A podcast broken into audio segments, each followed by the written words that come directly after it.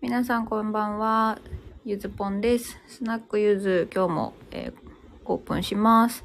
お知らせ、告知を初めて飛ばしたんですけど、告知した通り、時間に空けられてよかったなと思っています。日本時間10時なのでね、こちらでは、えー今11時になったところです。よいしょ。さて、今日はねそうあの、まあ、特にお客さんがねどういう人が来るかも全然わかんないんですけどまあつれづれなるままに カード引いたり英語で喋ってみたりカルチャーショックを喋ったりしていこうかなと思ってます。お院長ご無沙汰しております。お元気でしたか？円環療法伝道師の院長。円環療法伝道師って割と長い割に噛まないよね。ただあのパッと見何やってるかはなかなかわかんないよね。お元気ならいいんですけど。そう、今日は1時間ぐらいやって寝ようと思います。あの、ここ1週間、2週間ぐらいですか？学校辞めてからですね、マジであの完全な夜型生活に逆戻りをしていて、シェアハウスのオーナーからもあいつは大丈夫なのかと、あの、心配されるぐらいですね。夜型生活を極めていた今日この頃なんですけど明日早起きなんでですね。今日は頑張って2時ぐらいには寝たいと思います。あ、うん、院長運転中。失礼しました。はい。では運転気をつけてくださいね。あの聞き流しに私のラジオをお選びいただきありがとうございます。なんかさちょうど更新のいやアップデのあれで来てたけど Spotify なんだっけポッドキャストにもなんか配信できるようになったみたいですね。ただ私はいかんせん、ポッドキャストが何なのかよくわかってないのでですね、あの、誰かね、あの、ゆずぽんお前もやれっていう人がいたらぜひ教えてください。私には何もわからない。お、さとしさん、告白前に歯磨きます。久しぶり。お久しぶりです。え、これは、さとしさんは告白するの？歯磨いたら。頑張ってね。すごい、なんか、この、イベントの規模感が噛み合ってないけど頑張ってね。お、ゲンさん、お久しぶりじゃないな、全然。お帰りだな。じゃあ、ゲンさんにはいつもの言っときましょう。はい、どうぞ。なんかあの、懐かしい皆さんが続々と集まってくれてて、ありがたい限りですね。ゆずぽはまあこっちに来て今、ちょうど、ちょうど ?3 ヶ月半ぐらい経ちましたね。7月末にこっちに来て、で、来て早々、コロナ陽性食らって隔離され、でも2、3日熱が下がったので、そこから何のあれもなく元気に過ごしてきたんですけど、あ、元気じゃねえな。そう、あの、メンバーがメンバーだからいいですかね。そうそう。一応アーカイブ残すからあんまり直接的な表現避けますけど、そう、なんかね、月に1個何かやってるのよ。まあ、来て早々コロナで隔離されて、次の月9月にはあの人生で初めてですね、生まれて初めて親知らずが生えてきたので、チャットモンチーさながらにですね、怖いから歯医者にはまあ行か行ったんですけど、そう、あの、そんな感じで行ってすぐ親知らずをその場で抜いてもらってですね、で、左顔面麻痺したままバイト行ったりですね。かと思ったらね、先月はあの、何ですか、出るべきではない場所から茶色いはずのものが真っ赤だったみたいなことが起こってですね、医者に駆け込んだりですね、お前は何をしてるんだって感じなんですけど、あ、ゲンさんがね、出遅れてますね。確かにあの、秒ではなかったかな。まあ、こっちからね、打ってますから。ゲンさんが遅れちゃうのは。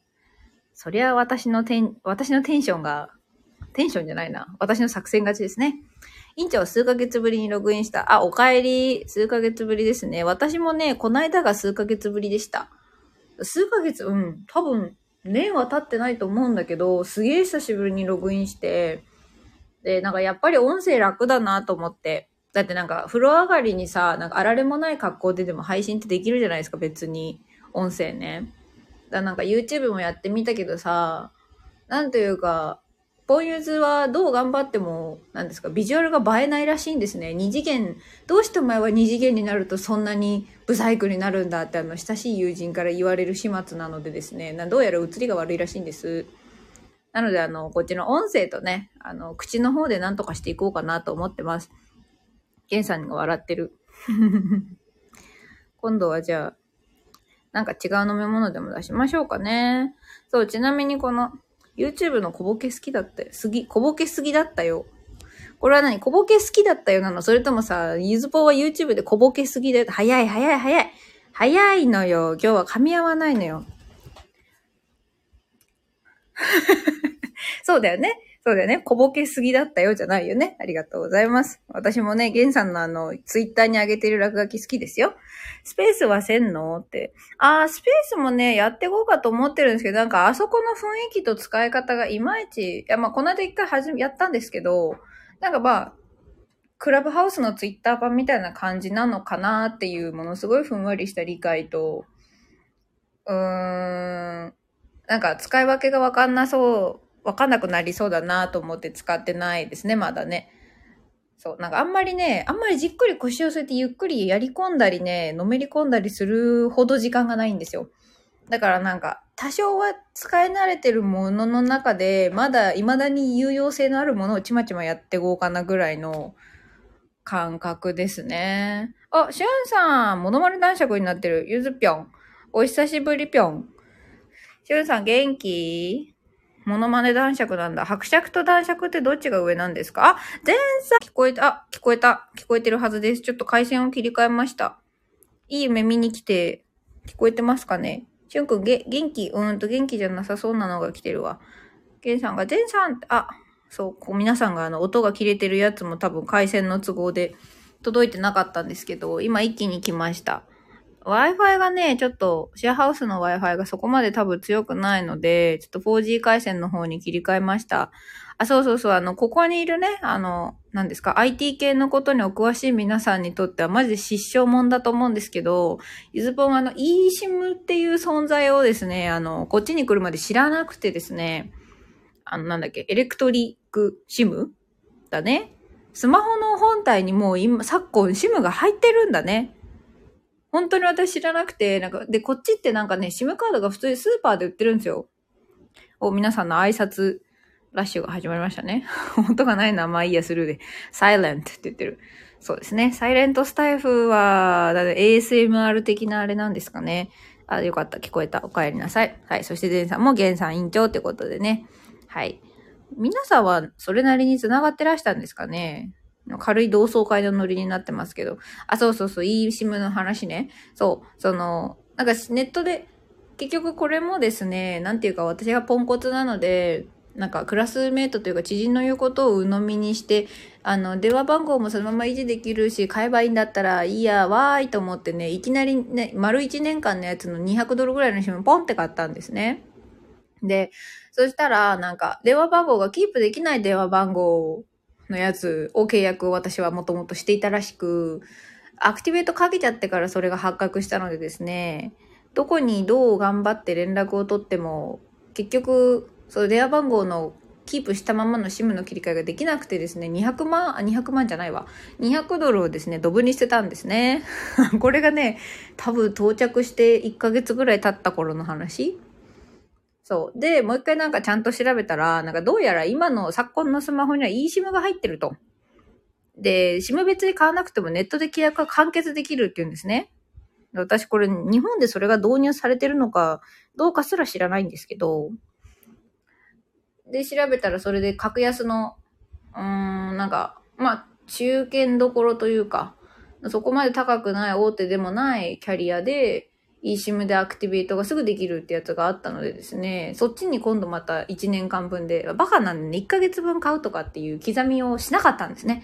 普通に1年間分ポンって買ったらですね、今度は使えたので、残り1年分は、あと何ヶ月だ？あと1、2ヶ月使ったから、あと10ヶ月分ぐらいは、こっちで、ちゃんと、何、現地の電話番号を持ってます。お、マリポーン久しぶりゆずぽー元気？って元気だよ、元気。なんか、あのスナックゆずのカメラなくなったの？なくなってないよ、なくなってない。なくなってないんですけど、えっとね、今日背景にしてるやつは、私がこの間、あの、こっちでね、できた友達と飲みに行った時に見つけたすげえ美味しい、そう、これすごい美味しかったからね、壁紙にしたの。あのスナックゆずの壁紙もまたやるよう持ってるからね。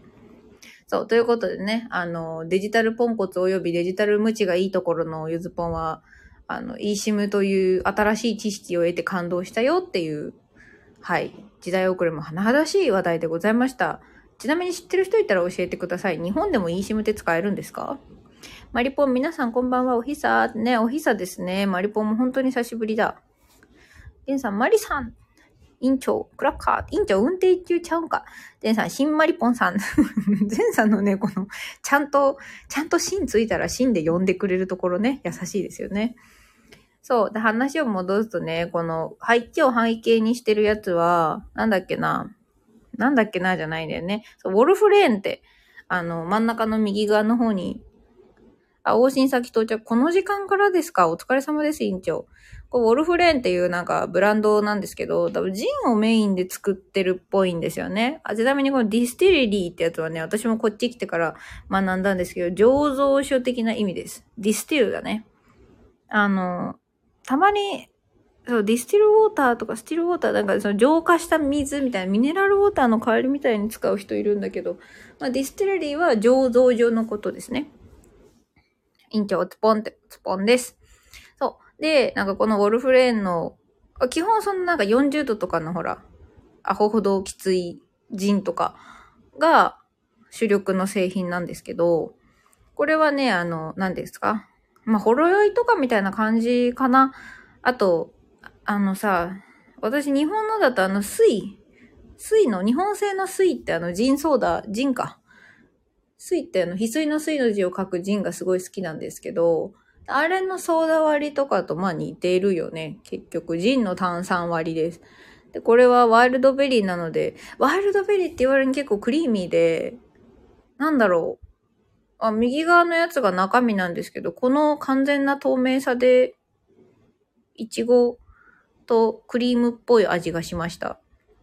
でも全体としてはジンでね、あっさりしてて美味しかったですよ。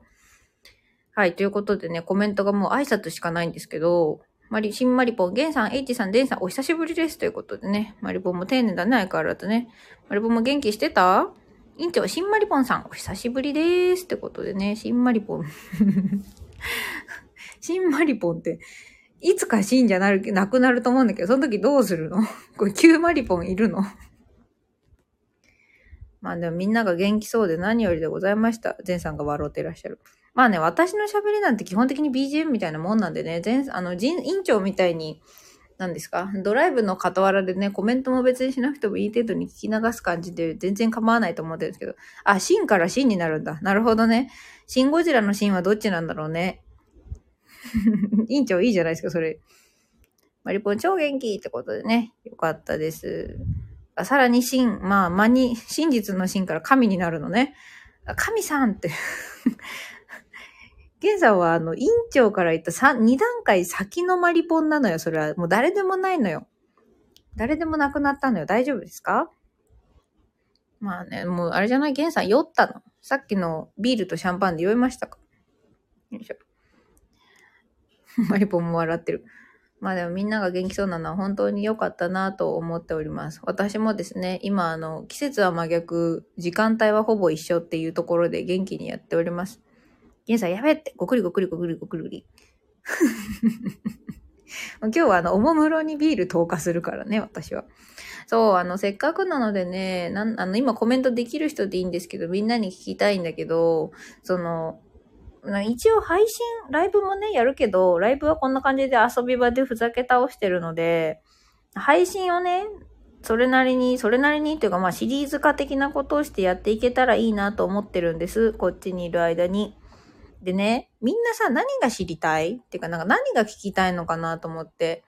なんか、昔からそうなんですけど、委員長このタイミングで、それでは施術しに行ってまいります。皆様お先に失礼しますということでね、施術頑張ってください。私は多分1時間後に閉めるのでお疲れドリンクは出せないかもしれませんが、今のうちにお疲れドリンクを、とりあえず委員長にぶん投げておきますね。もう委員長はボトルでいいや。はい、どうぞ。バイ、ゲンさん、ゼンさん、マリポンもバイバイ。お、じゃじゃ、ゲンさんの瓶ごと食べるんじゃないのよ、それ。パクじゃないのよ。そのなんかあの、カービィみたいなことしないでくださいよ。びっくりで。ね、仕事前にあの、シャンパンぶん、あの、ぶん投げるというね、すごいどうしようもないスナックのあれですけど。スナックのままですけど。そう。で、まあね、このテンションだとコメントが来るのか甚だ疑問ですけど、あの、私の話の内容に合ったコメントが来るのかが甚だ疑問なんですけど、えっと、せっかく海外にいるんだから。そうなんですよ。なんですけど、なんか何に絞ればいいのか全然わかんなくてですね。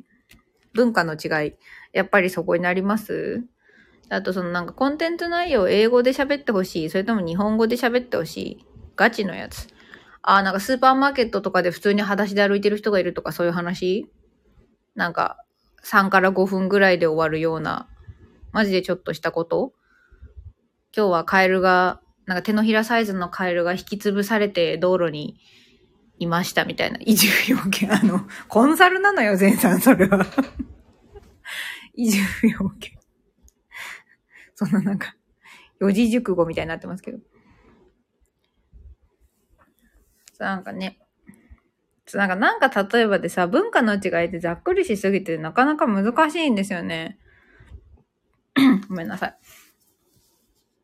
まあでも、そうだなオーストラリアはイギリスの文化を比較的踏襲してるので、あのー、左が、あの日本と一緒なんですよね。右ハンドル左車線なんです。で、ただ、信号が少ない。めちゃくちゃ信号が少なくて、代わりにラウンドアバウトっていう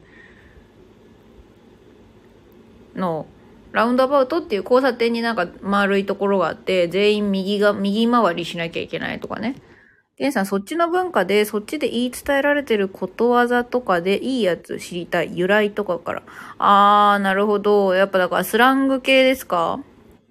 ことわざというか。ことわざ？ことわ、あな言い回し？イディオム系のこと？なんか例えばめんどくさいを a pain in the neck っていうとか、そういう話、フレーズかな？pay through the nose とか、なんか鼻を通してお金を払うみたいなイディオムがあって、なんか人生で役立ちそう。な。なんだなんか人生で役立ちそう。ね。アナザースカイとかなんか見とけばいいんじゃないですか？あとなんかあの、なんだっけ、プロフェッショナルとか。なんかそこら辺見てれば人生で役立ちそうな、なんかあの、思考とか言葉は多分日本人のやつが手に入りますよ。言い伝え。文。でもどっちかっていうと言葉なのかな源さんが知りたいのは。あなんか私もね、別になんかそうだな例えば気づいたこと？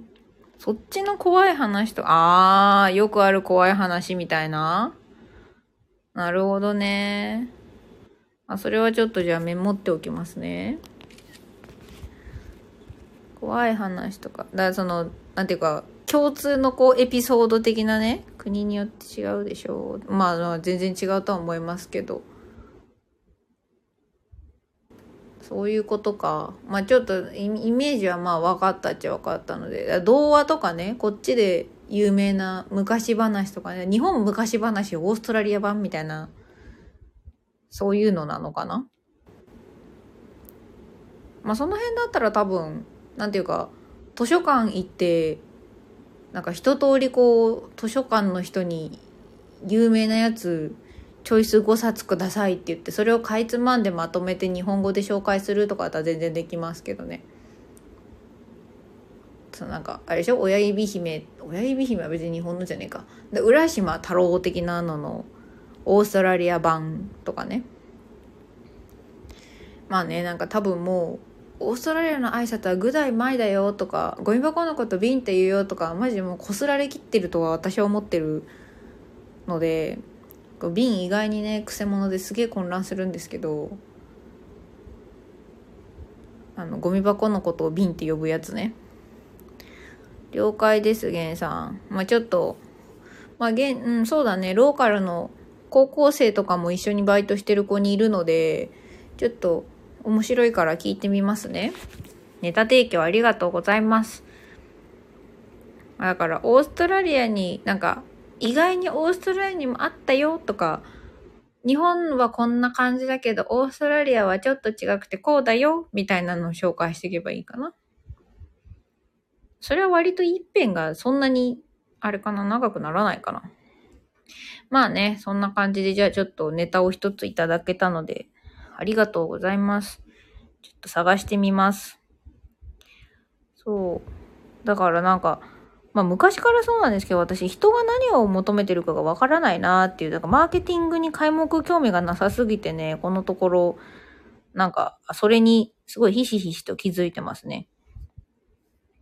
なんか大体の、結構まあ相談に、な、相談してくれる人なんか私に相談してくれる人比較的いるんですけど、なんか回答は出せるんですけど、なんかなんだろうね、共通項が見つけられないんですよね、私。マリパン、ジョークが知りたい。ジョークか。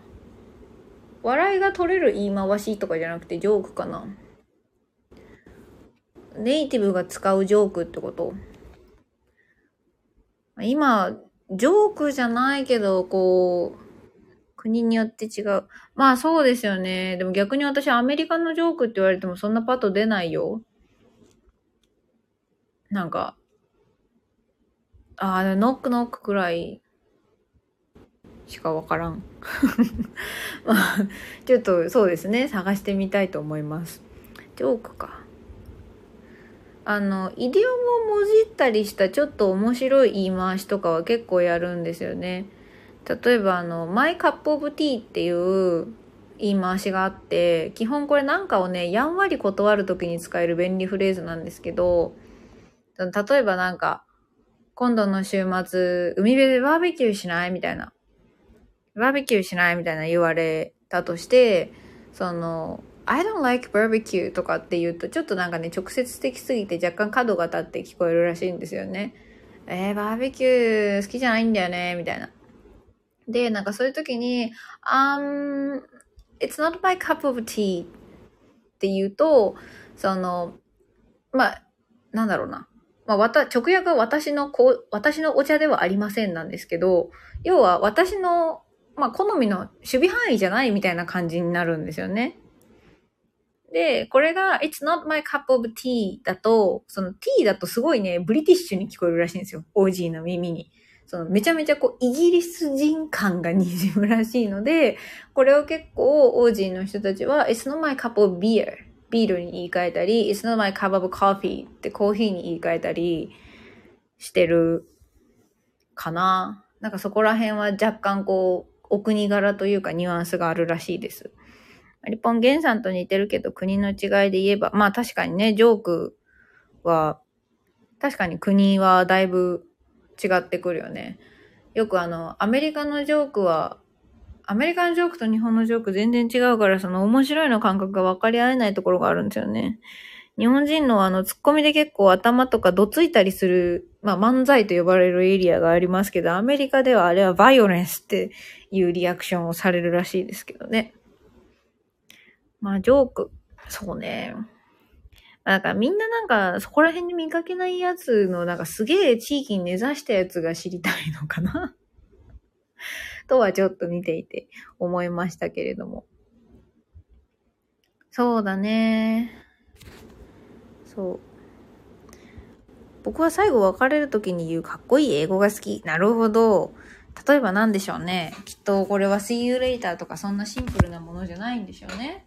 ゲンさんはちなみに別れる時何て言うんですか ?I'll be back ですか？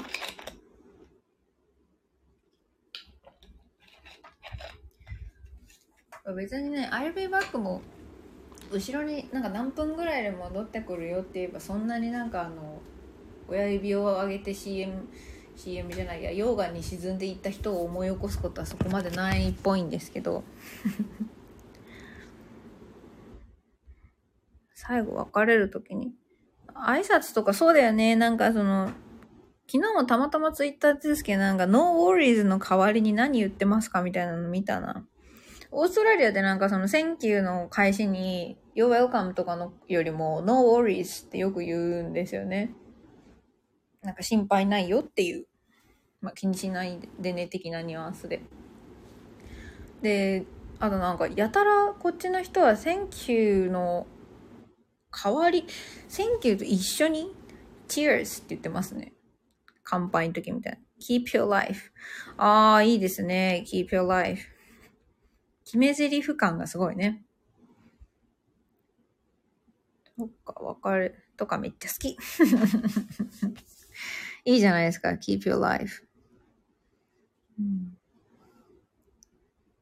まあ、あの、なんだろう、みんなね、なんか、その、教科書英語は使いませんとか、ネイティブはこう言いません系がやっぱり世の中にはびこっている気がしてならなくて、まあ、個人的なね、その、相手のニーズなんじゃなくて、個人的にはなんかあの手法はあんまり見てて好ましくないんですよね。なんか、不安を煽って英語嫌いを助長してるようにしか、あんまり見えないので、私にはね。さらっていうのはかっこいい。そうね、なんていうか あの、溜めちゃうとダメだね、これはね。膝っぽくなく言うには、さらって言う方が良さそうですね。実際別に How are you 使う人だっていたし、How's it going もいるし、How are you doing もいるし、なんかみんな別にまちまちだったよっていうのがあの、レストランで接客してての私の感想ですかね。そう、あの、レストランで接客で思い出したんですけど、私今日本食、えっ、ー、とね、韓国人が経営というか、あの、店を回している日本食レストランでウェイトレスやってるんですけど、なんかね、あの、まあ、セカンドチャージって言うんだけど、いわゆる店長代理みたいなトレーニングがね、始まりました。なんとですね。割と始めたの8月末なんで、9、10、11。まあ、まだ3ヶ月経ってないんですけど、まあ、あの、あまりにも立て続けに私より前にいた子たちが辞めたり来れなくなったりしたのがあってですね。あの、なんとゆずぽんがあの、店長が入、どうしても入れない日とかに、一応、その代理ということになるという修行がですね、始まりました。一応、ウェイトレスなんですね、今。日本食レストランで普通にオーダー取ったり、ドリンク取ったりしてたんです。まあ、ドリンク作ったりね、フード提供したり。あとは、まあ、あの、面白いのはやっぱり、こう、日本食レストラン、ちゃん、そこまでがっつり日本食出してる店がその観光地というか、そのビーチにはうちしかないので、やっぱ日本好きな人たちが来てくれるんですね。なんでこうなんかどこ行ったよとか、なんか日本になんかしばらく住んでたんだとかいう話とか、なんか子供に日本語習わせてるから、なんかちょっと日本語で話しかけてあげてくれみたいな面白い依頼、依頼というかあのお客さんとね、喋ったりしてるんですけど、あ、マリポンすごいありがとう。私もね、こんなことになると思ってなかった。なんかただのウェイトレスより面白いじゃないですか、単に。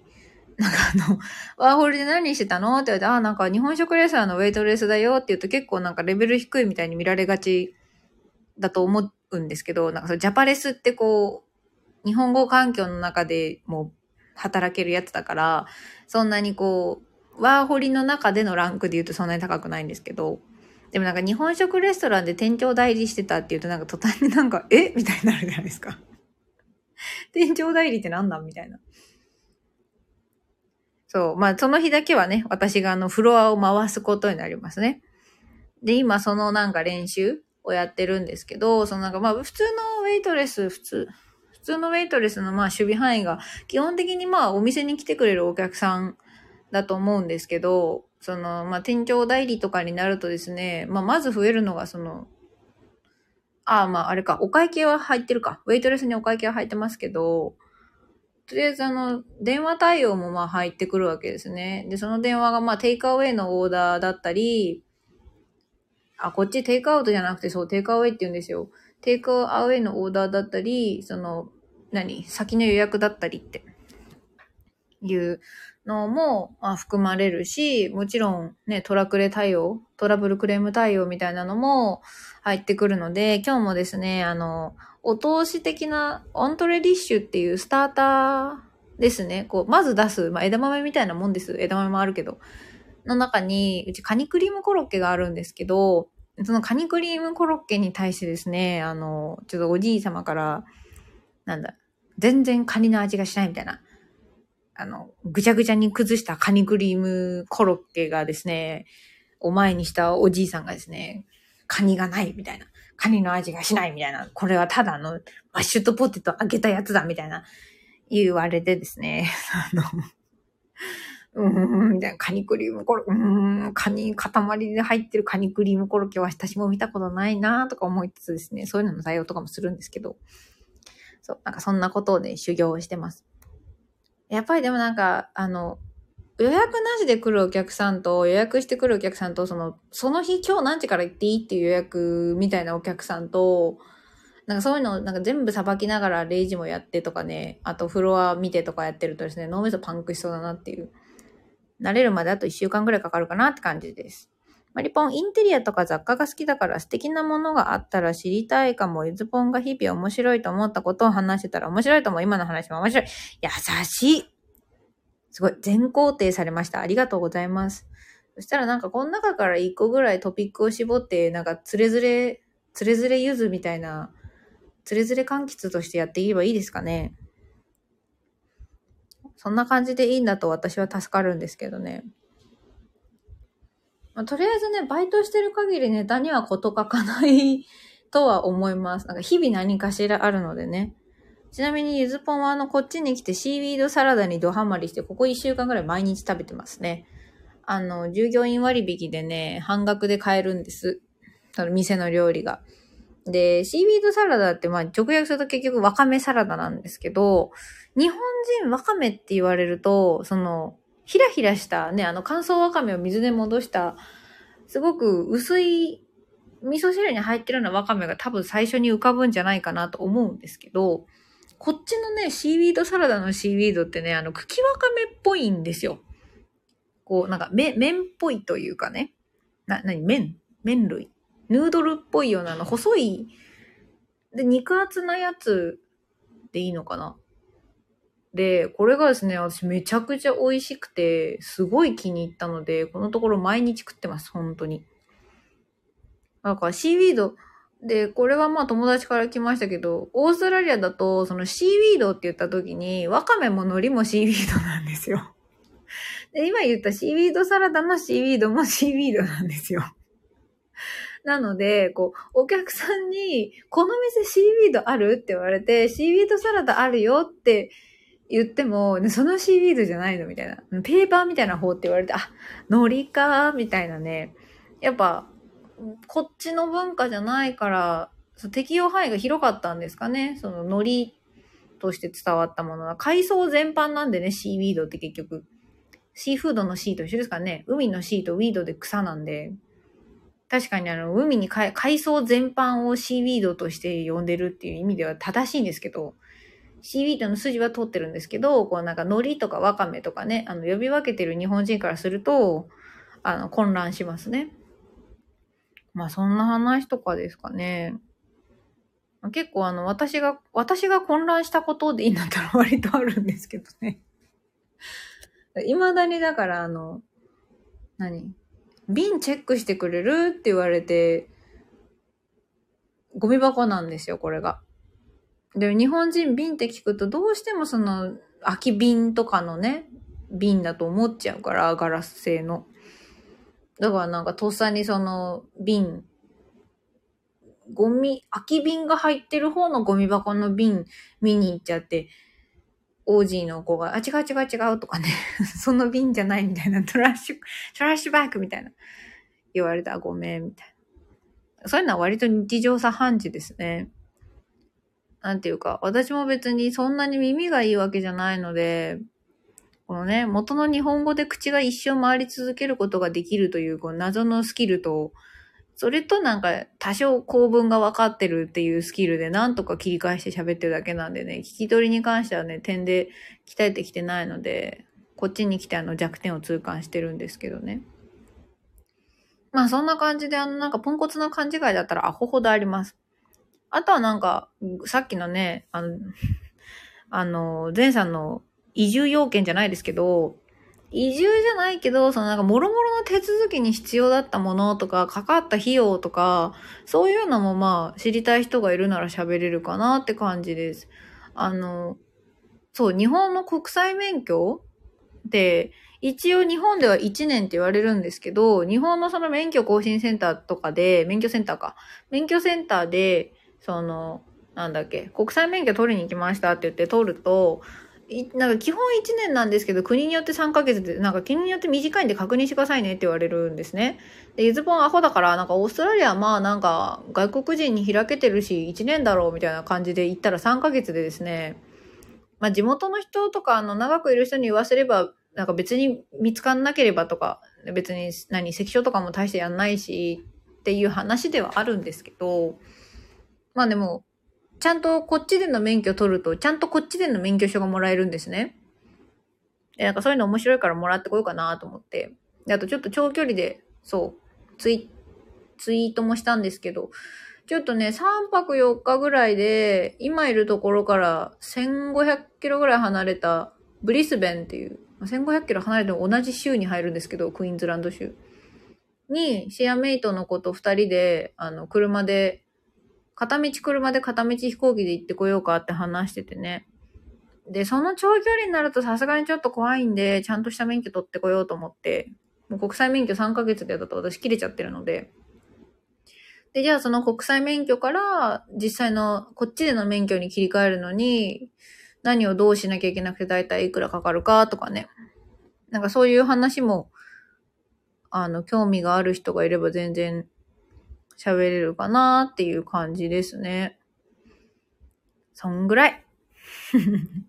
すごいあの、思いつくままにこっちに来て違ったことを片っ端から喋りましたけど、いかがでしたでしょうか？まあでも本当にね、なんか、うーんと、ものすごいざっくり雰囲気の違いとかをケアンズと私がいた地域で比べて言うと、なんかね、やっぱり、まあ、どっちがどうっていうか、日本は綺麗好きというか、境界線を引きたがるよねっていうのはちょっと思いました。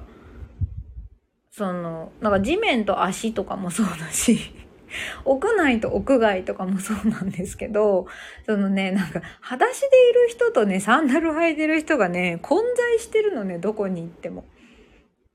室内でもそうだし、屋外でもそうなんですよ。だからスーパーマーケットで裸足で歩ってる子がいて、子供かだけかと思ったら大人もだったみたいなね。でね、ビーチの近くとかじゃないんですけど、裸足なんですよ。で、室内でサンダル履く勢もいれば裸足勢もいるんですよ、同じ家の中に。なんかみたいな、なんかそういうこう、境界線の甘さ、ゆるさがあって、まあそれを居心地いいと呼ぶかね、呼ばないか人によると思うんだけど、あとなんかあの、一室、なんかお風呂場とかキッチン周りに多少ちっちゃいアリが入歩いて回ってるのもなんていうか当たり前というか、しょうがないよね、みたいな。アリなんてそこら中からやってくるしね、みたいな。だからこれ本当にびっくりしたのがあの日本食のレストランで 焼き鳥を提供した時にオプションというかあの添えて出してる七味と塩のね塩の山の中からアリが出てきたことがあったんです。しかもお客さんに提供した瞬間。最悪ですよ。でまあ好きや焼き鳥自体には接触してないからその別のお皿だからねごめんね取り替えてくるねってアリいるから本当にごめんなさいってまあ、英語でね、言ったら、その人が、普通にアリの部分、塩ごとまとめて、ひょいって掴んで、あの、床にペッてやってですね、あ、大丈夫だよ、これでもういないから、みたいな。取っちゃえば大丈夫って言って、あの、そのまま何事もなくですね、いいよいいよ、わざわざ新しいのなんて持ってこなくて、みたいな。そのままそれで楽しんでたっていうのがあってですね、私は大変びっくりしましたね。これ日本だったらまあ、ね、塩の中にアリがいただなんて、えらいこっちゃって思うけど、だから私も正直ちょっと、やべって思ったんですけど、タイミング悪いみたいな。全もそういうの気にならない。あ、じゃあ前さんオーストラリア向いてますよ。こっちの人はね、基本的におおらかです。で、うん、これすごい差別っぽくなっちゃって嫌なんですけどね、多分旅行で来てる、あの、カレーの国の人たちがね、比較的厳しい方が多いですね。なぜか。なんかあの、数学の発展した国なんだな、みたいな。なんだろう、その対価とか、クオリティに対して払うお金とか、なんかね、そういうのにめちゃくちゃ詳しい印象がある。昨日肩にカマキリいた。どういうこと？えっと、カマキリと一緒に料理してたんですか？あ、しゅんくんお帰り、ママーって。どこ行ってたの？女の子引っ掛けてきたの？はい、ビール。レさん、ちょっとその、昨日肩にカマキリいたっていう謎のシチュエーションにちょっともうちょい詳しくお願いします。どういうこと？私もバス待ってたら頭に雲いましたけどね、2回ほど。そう。なんかあのバスで後ろに乗ったお姉さんが気がついて教えてくれました。なんか頭に雲ついてるよ、みたいな。あ、本当に？って言って。ごめん、5人目の。うわー、5人目だって。私なんてせいぜい372番目ぐらいでしょ、どうせ。私がいない間にその371人ぐらい引っ掛けたんでしょ ?5 人目、5人目ってことはだいぶトップクラスに入りますね、しゅんくんの中でね。トップ5だからね。洗濯干してたら肩に止まってたみたいで気づかず肉焼いてた。まあ、あの、一緒にカマキリソテーしちゃわなくてよかったですね。まあ、それはそれで美味しいのかもしれませんけど、まあ、カマキリのソテーみたいになったらびっくりですからね。洗濯干しててカマキリが肩に止まることあるんですね。あ、そっか、でも、あいつら飛べるのか。飛べるっちゃ飛べますよね。飛んで肩に。でも、カマキリ、カマキリ、そんなにちっちゃいカマキリだったんですか？なんかカマキリって割と大きいイメージあるから気づくような気がするけど。まあでも気づかないか。視界にないもんね。案外人間って自分の体で視覚多いですもんね。えー、っと、しゅんくん、ゆずの配信来れなかったな、そのため。だから私は5番目以下ってことでしょいいよ、別に。知ってるもん。こんばんは、あなたのカマキリです。肩に乗りたいっていう意味で使ってるのかな？大体の女の子から悲鳴を上げられますけど、そういうご趣味でいらっしゃるんですか？まさか。しゅんくん、それは知らなかったよ。じゃあ今度はあの、肩にカマキリが乗って肉を焼いてる人のモノマネしてみてくださいね。さてさて。まあそんな感じですけどね。なんか、そう今、オーストラリア、そう、あの、ネビから LINE が来て、オーストラリアは出稼ぎ先だって言われてるらしい、らしくて、YouTube のリンクが送られてきました。なんかね、うちの母もね、なんか、オーストラリアね、ニュースでやってたよって言ってね、この間嬉しそうに連絡をしてきましたね。あの、うちの母のね、面白いところがですね、あの、まあ、妹私の妹君が、神奈川は横浜に住んでるんですけど、今もう大学院も出て就職してね、一人暮らしを引き続き神奈川でやってるんですけど、母がね、だからなんか、やっぱりね、娘たちがいるところの場所の名前が出てくるとつい見ちゃうし、あって思うよね。横浜とかオーストラリアとかってサイズ違いすぎない？と思ったんですけど。あの、せめてケアンズにいてくれないかな、みたいな。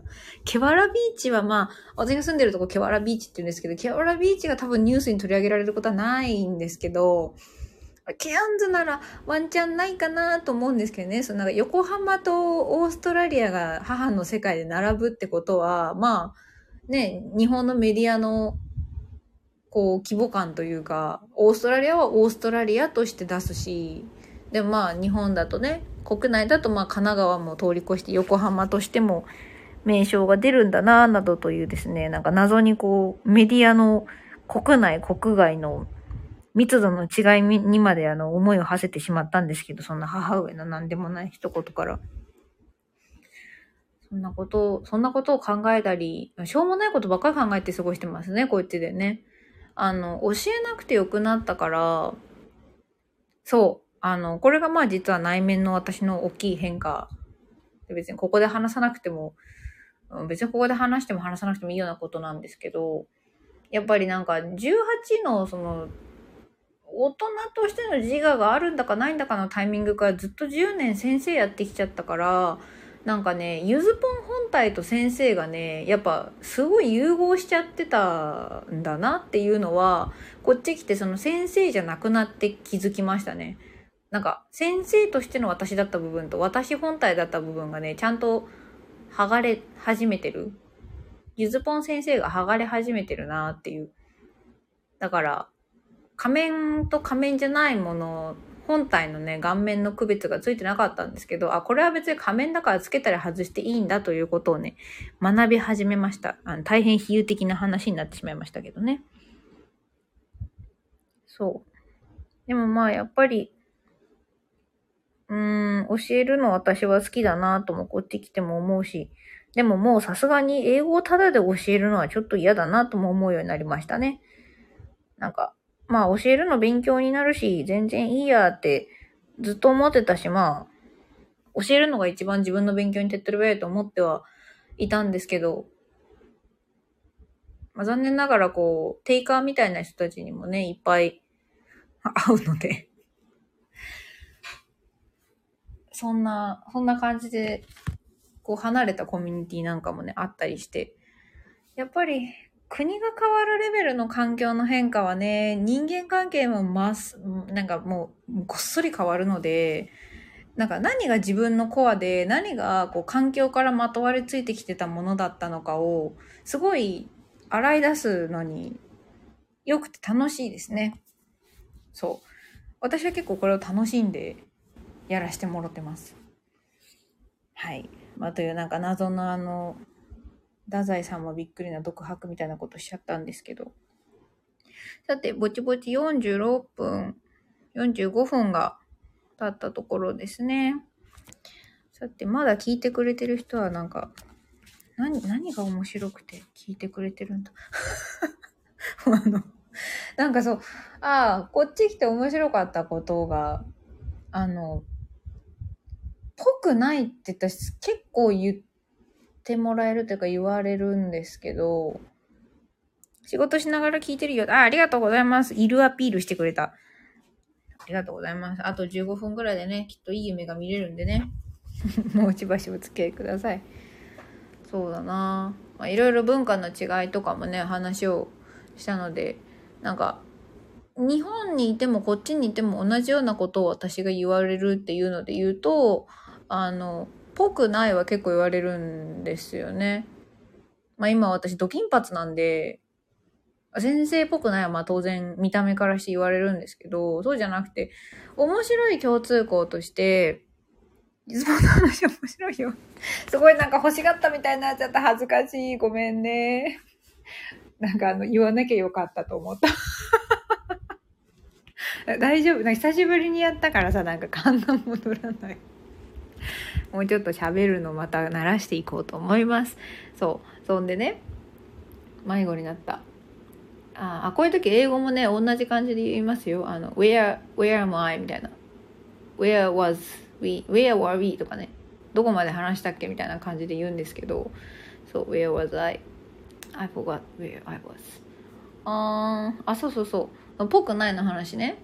その私、まあ、ゴリゴリの埼玉生まれ埼玉育ちだし別に親戚にあの何大阪出身のおじさんとかも全然いないんですけどこう割とですねこう関西勢の人たちがね仲良くしてくれる率が高くて、単純に私がおしゃべりだからなんかなって思ってたんです。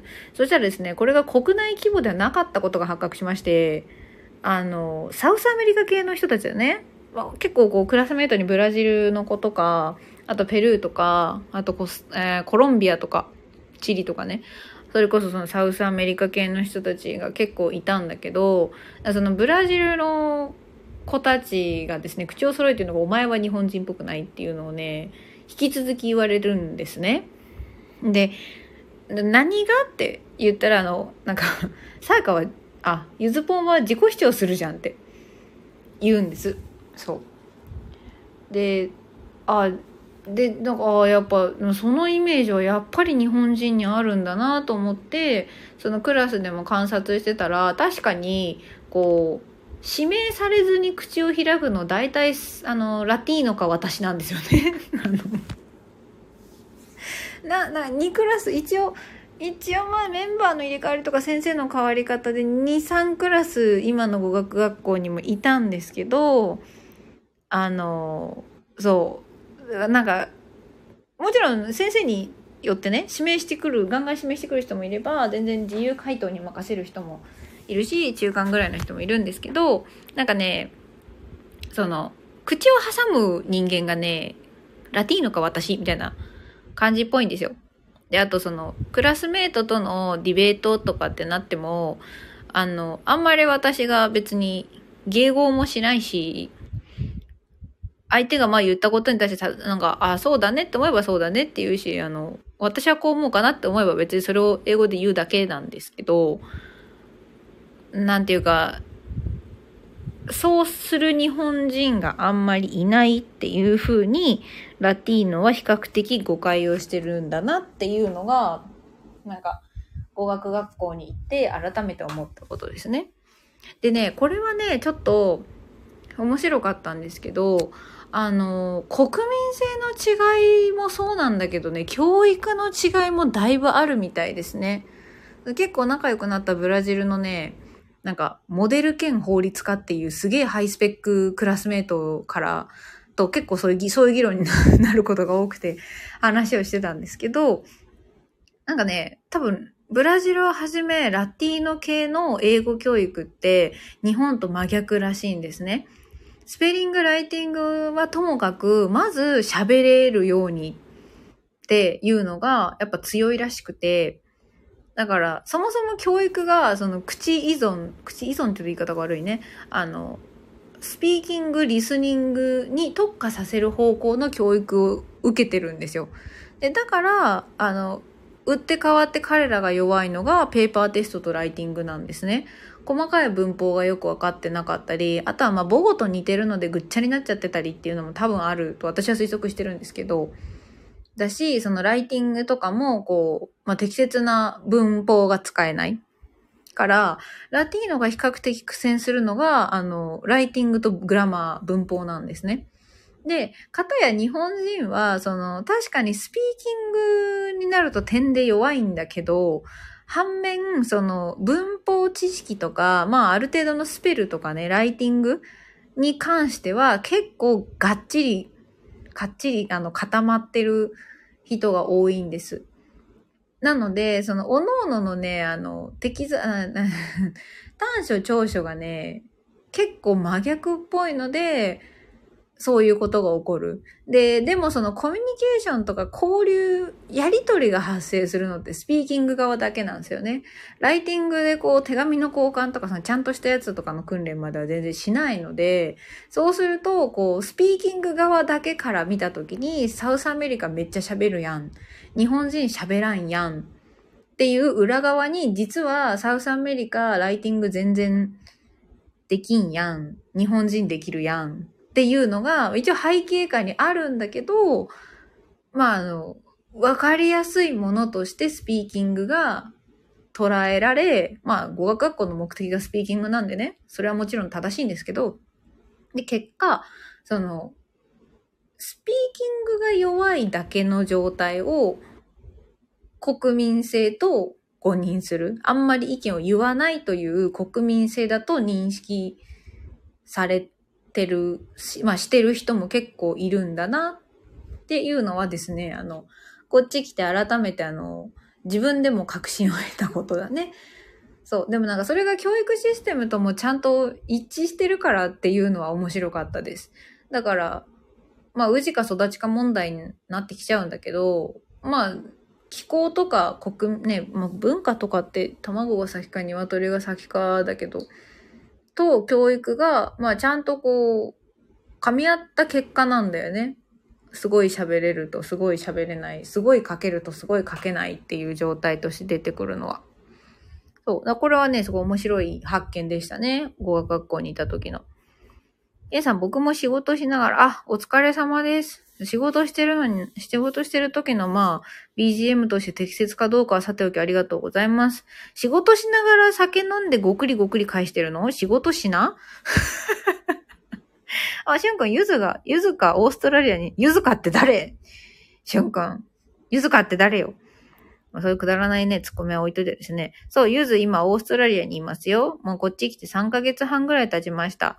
あの、もしね、なんか、ゆずぽんがどうせいるから顔見たろうみたいな感じで国際線に乗る一歩を踏み出すのであれば、あの、ケアンズに来てもらえるんだったらもちろんアテンドはするのでね、教えてください。あの、ケアンズ以外の場合は私も行ったことないので、あの、なんか普通にその場で待ち合わせとかになると思います。シドニーまでね、多分飛行機乗らないといけないレベルなんで、そう、ケアンズはあの、ファーノースって言われてます。あれ？前行くかどうか悩んでなかったっけ？行けなくな、えっとね、行くことにして、コロナになって行くかどうか悩んで行くことにして結局今いますね。あの、これだけ言うとはちゃめちゃに優柔不断な感じですけど、うん。まあなんせね、申し込んで2年間行けなくなってた間にスタイフも始めたし、タロットも始めたし、あとなんか、一応、なんていうの？個人経営者としてやっていけるのかなみたいな勉強もちょっと始めたりしたし、なんかそういうの全部コロナのいけないで待ってるんだか待ってないんだかわかんない間にいろいろ手出していけるよってなったからまあじゃあ行ってくるかっつって来た次第ですね。なのでまあまだ私が良かったのがその2年の間に30歳になっちゃわなかったことだよ。あの、高円寺のね、なんか女性専用のゲストハウスみたいなところにちょっと縁あって泊まりに何回か行ったんですけど、コロナもうちょっと多少良くなってからね。そこで知り合ったお姉さんはね、そのコロナ前に準備してて、コロナ中にワーホリの年齢制限超えちゃったんだって。だから、ワーホリでなんかヨーロッパの方行って、点々、イタリアかどっかしたかな？点々としようと思ってたのに、その間に年齢制限超えちゃったから、結局行けなくなったって言ってて、それはなんか、この世界規模なんだからみんななんとかできなかったんかなってちょっと思ったよね。先に申請してた人は通すとか。そうなのよ、しゅんくん。ワーホリってね、基本的にね、えっとね、31歳になる誕生日までに申請してあればいけるの。あの、一応まあ、ワーキングホリデーってあの、なんだろうな。行く本人にとってみたら、外国にで暮らすっていう経験、まあ、ホリデー的なニュアンスもあるけど、受け入れる国からしたら外国人労働者っていう見方なので、なんていうか、ある程度の若さというかこう、なん柔らかさっていうのかななんていうかな。あんまりもう中堅みたいな、年齢層的なこう、まあ、中年中堅みたいなとこまで行っちゃってると、多分難しいんだろうね。だから、軽い感じなんですよ、ワーホリって。そう。それってただ単に住むだけなら年齢関係ないもんやないのワーホリってよう分かってないが。あーとね、まあ、あの、外国に滞在するのに方法がいくつかあるんですけど、えっ、ー、と、まあ、パスポートは当然その国ね、どの国の人かを示すのに必要な身分証明書で、それと別にビザってのがあるんですね。で、このビザが各国が出してる、あなたはこれをしに来てるんですよね、証明書です。要はパスポートは私は日本国籍の人間ですっていうのを示すもの、あとまあ身分を証明するものであって、別のビザってやつが私はこれをしにここに来てますっていう紙、紙というかまあ書類ですね。で、そのビザの種類がまあ国によっていろいろあるんですけど、その観光ビザとか、えっ、ー、と、就労ビザとか、まあ、学生ビザ、それからワーホリビザ。まあ、ここら辺が主要なのかな？と思います。で、まあ、観光ビザが一番取りやすいし軽いよね。か私は観光しに来てますって。ビザ、ああ、私もよくわかんねえな。ビザマスト。私ちょっと国際国が、海外旅行したことないんで、海外旅行の時にビザがいるかどうかを知らないんですけど、前さんどうなんですか？その辺は前さんの方が詳しいけど、あ、仕事中かな？ごめんなさいね。そう。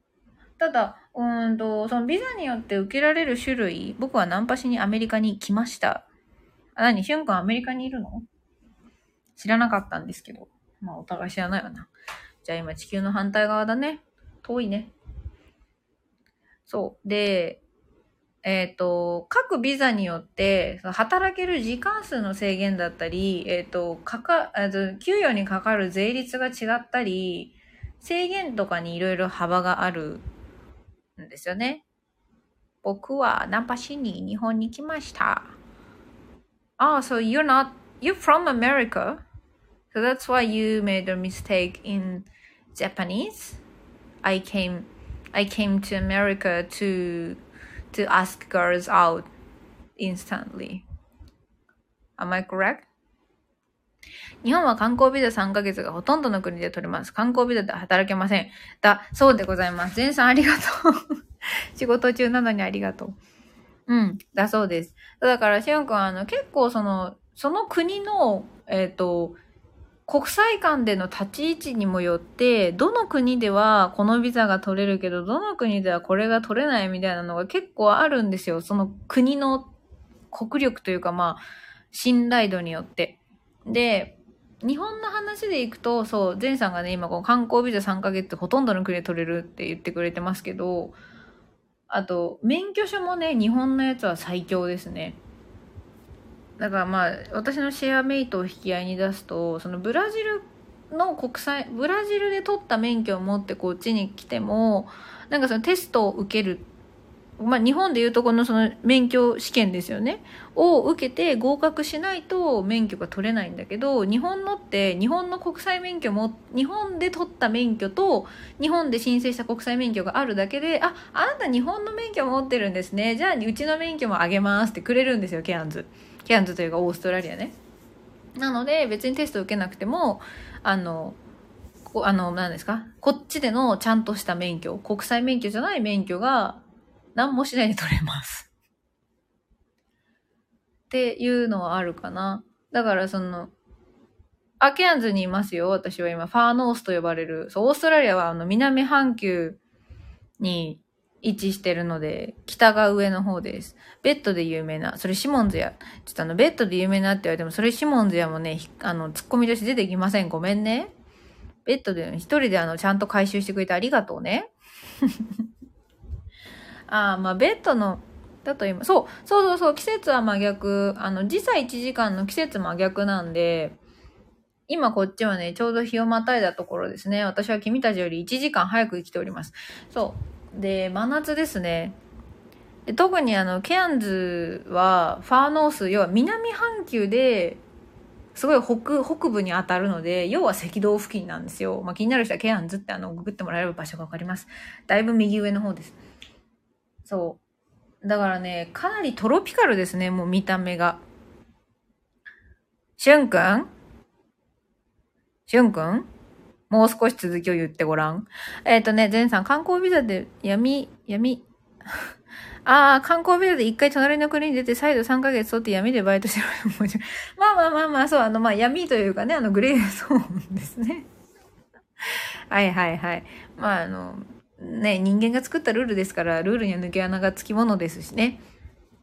ルールなんて破ってなんぼみたいなとこあるしね。はいはい。そうだね。だから私もあの、なんだ？一応そのワーホリ、まあ、日本、日本から、そう、えっ、ー、とね、だから私も日本とオーストラリアの話しかわかんないですけど、他の国とのその制限とかはそんなに知らんけど、えっとね、オーストラリアのワーホリビザは確かね、サブクラスが2つあって、ワーホリ417とワーホリ4なんちゃらって別の投資番号が振られてるのがあるんですね。で、それは、国籍によってどっちかに分類されて、微妙にその制限が違かったりします。で、まあ日本はなんかその片っぽの方なんだけど、あの、同じ場所で、は、あ、そうで、国籍によって、えっ、ー、と、国籍によって、働えっ、ー、とね、ワーホリのその、まあ、オーストラリアの場合はセカンドワーホリ、サードワーホリで2年目、なんかワーホリビザおかわりができたりできなかったりするんだよね。それはもう完全にオーストラリアが、この国の人たちは2年目もおかわりさせてあげるけど、3年目もおかわりさせてあげるけど、この国はもう1年でいいよみたいな、おかわりなしみたいな。だから結構そういうね、細々した違いはたくさんあります。えっ、ー、と、しゅんくん、ゆずと同い年だけど、同い年じゃない。い、1学年下なんだっけ、しゅんくん。彼氏は日本に置いてきたの？えっ、ー、と、彼氏は日本であの、何ですか？放流してきました。放流で合ってる？さすがにお焚き上げてはないんですよ、私は。俺もラーメンおかわりしたい。そうだ。あ、ラーメンいいですね。こっち、まあラーメン食べようと思ってバスで1時間ぐらい乗ってシティまで行かないとラーメン屋がないですね。結構私はね、あの、ど田舎に住んでます。ラーメン、つけ麺、僕、なんだっけ、あ、僕、モノマネ男爵だね。そうですね。ラーメン、つけ麺、僕、モノマネ男爵ですね、しょんくんね。学年も1個下なのに、私より1時間ちびっこだね。ははははははだって。はい。まあね、そんな感じで。同い年、同い年だっけ？学年1個下かと思ってたわ。